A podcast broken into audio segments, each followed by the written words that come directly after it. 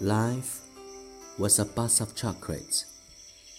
You never know what you're gonna get.